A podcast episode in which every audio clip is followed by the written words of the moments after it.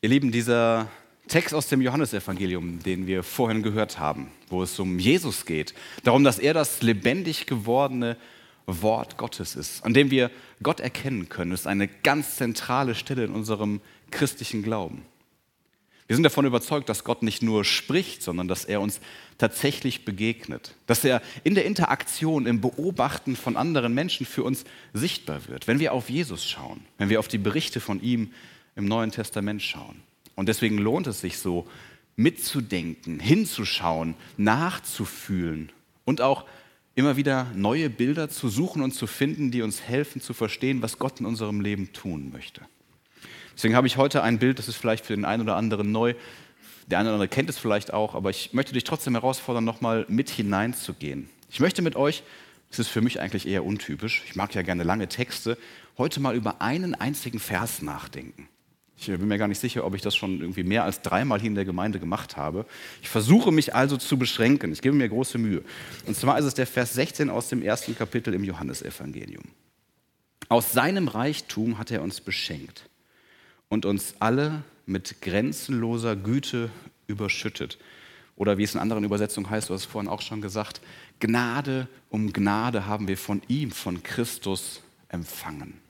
Das ist so etwas Kraftvolles und so etwas Lebendiges, dass wir manchmal als Christen oder wenn wir schon länger im Glauben unterwegs sind, überhaupt nicht mehr spüren, was das für uns bedeutet.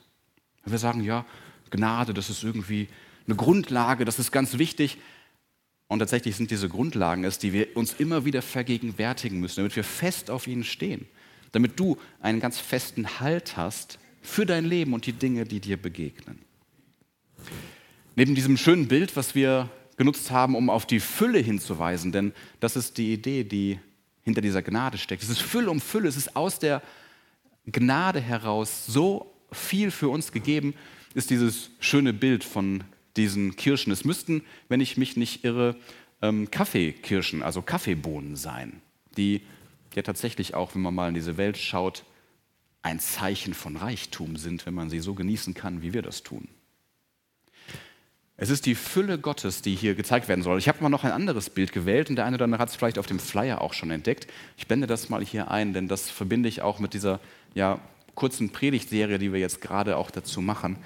Es ist so ein überlaufender Brunnen. Es ist ein Brunnen, der in die nächste Ebene überfließt. Und für mich ist das ein ganz wichtiges Bild, wenn ich über Fülle nachdenke. Denn ich frage mich immer wieder in meinem Leben, woher soll ich die Fülle denn nehmen? Soll ich sie selbst produzieren? Soll ich mir selbst alles irgendwie geben und dann weitergeben? Und tatsächlich ist es so, wenn wir in die Bibel schauen, wenn wir Jesus angucken, dann sagt er immer von sich, ich kann nur das tun, was ich meinen Vater tun sehe. Ich kann nur das tun, wozu er mich bevollmächtigt, womit er mich füllt und genau das kann ich weitergeben.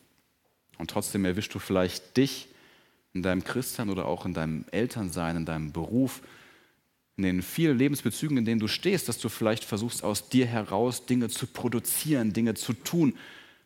Und du wünschst dir ein volles Leben und sehnst dich danach, das zu empfangen und das zu bekommen. Und ich möchte heute mit dieser Sehnsucht ganz kurz mit dir unterwegs sein und dir ja eine Idee vielleicht geben, was das bedeuten kann.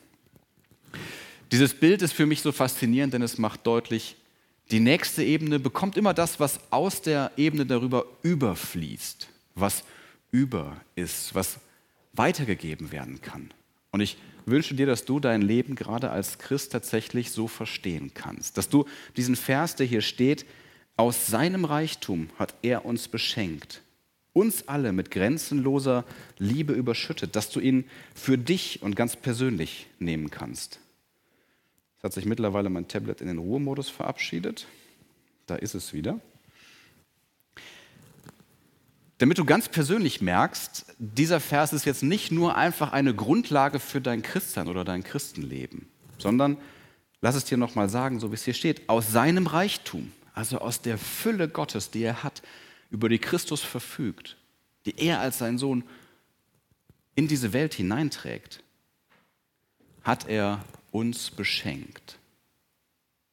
Über den Mittelteil geht man vielleicht mal schnell drüber. Aus der Fülle Gottes hat Jesus dich beschenkt. Aus dem, was an Reichtum da ist, hat er dir gegeben. Und er meint jetzt hier nicht nur, ja, so irgendwie allen, sondern er meint ganz persönlich dich. Aus seiner Fülle kommt deine Existenz. Existenz, kommt dein Leben, kommt alles, was du hast. Ich bin ja auch so persönlich immer einer, der versucht, Dinge aufzubauen, Dinge zu regeln, Dinge zu machen.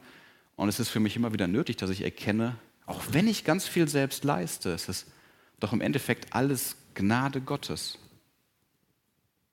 Wir haben in letzter Zeit immer wieder mal von Unfällen oder von Krankheiten auch in unserem Umfeld gehört. Und da wird auf einmal deutlich, du kannst so viel organisieren können, wie du willst. Wenn du auf einmal schwer stürzt, dann machst du erstmal gar nichts mehr. Es ist die Gnade Gottes, die in unserem Leben sichtbar wird. Aus seinem Reichtum hat er dich beschenkt.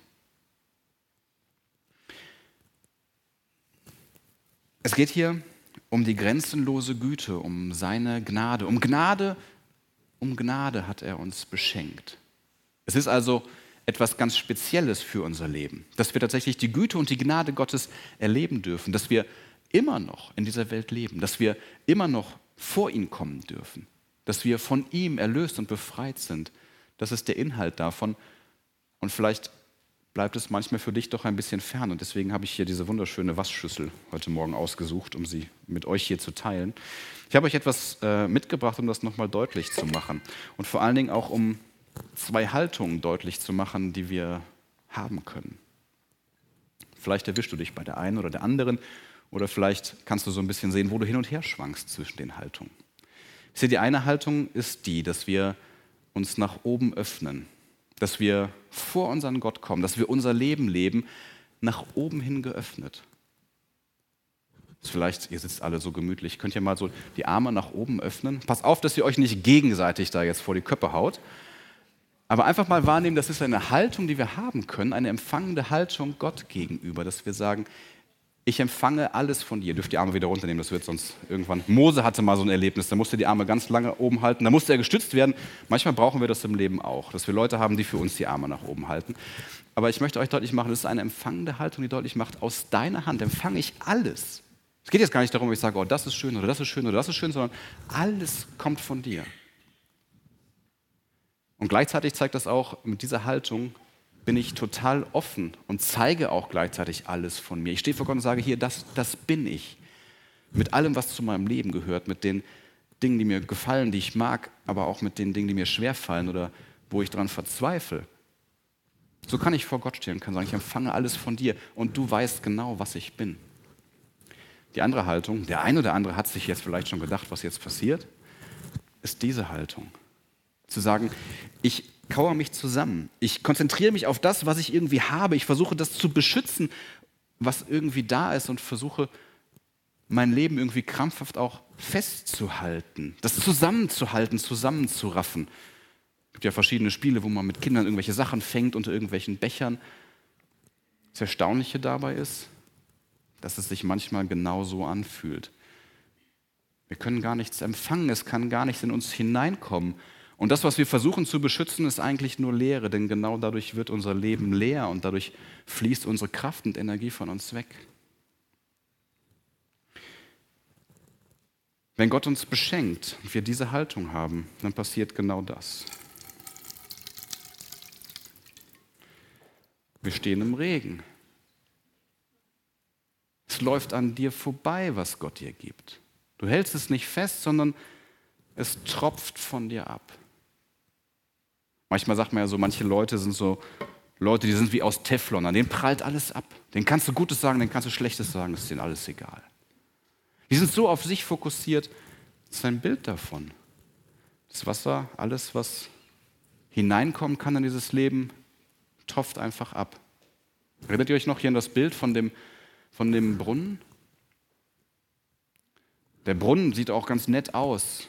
Und auch gar nicht viel anders, wenn die ganzen Sachen so sind und das einfach so runterläuft auf das nächste und auf das nächste. Aber es ist kein Gehalt da, es ist nicht voll. Ganz anders ist es, wenn diese Lebenshaltung empfangend da ist. Und das ist übrigens was, das müssen wir Christen, glaube ich, manchmal erstmal verstehen und lernen. Wenn Gott dich segnet, wenn Gott Dinge in dein Leben gibt, wenn in diesem Vers steht, Gott hat uns beschenkt,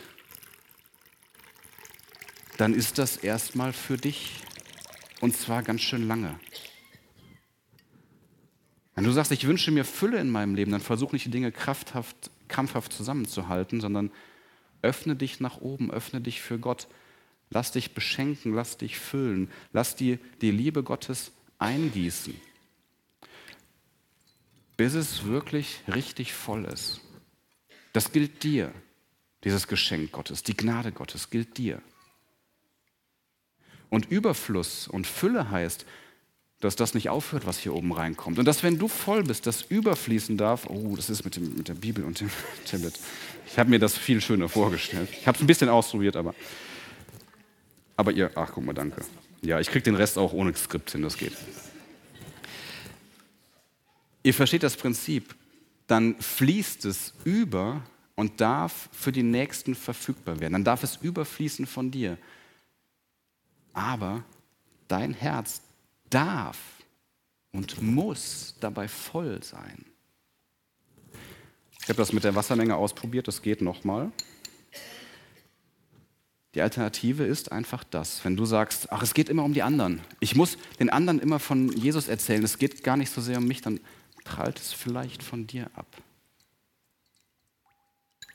Wir dürfen als Christen, als Menschen in dieser Welt lernen, dass Gott ein Interesse daran hat, dass unser Leben voll ist. Von seiner Gnade, von seiner Liebe, von seiner Vergebung, von seinem Heiligen Geist, von seiner Begeisterung und dass das dann überfließen darf in deine Familie, in deinen Freundeskreis, in deine Arbeit. Dass seine Fülle, auch wenn das im Bild jetzt gleich hier leer ist, tatsächlich nicht aufhört. Und dass du als Christ aus dieser Fülle heraus leben darfst. Und diese Fülle des Lebens bedeutet nicht, dass die Sachen, die da drin sind, alle einfach sind oder segensreich sind, aber dass sie zu deinem Leben gehören, dass du nicht zusammenhalten musst, dass du nicht beschützen musst, sondern dass du Gott hingeben darfst, für das du ihm danken darfst. Und das ist der kurze Impuls, den ich euch heute zu diesem einen Vers mitgeben möchte. Amen.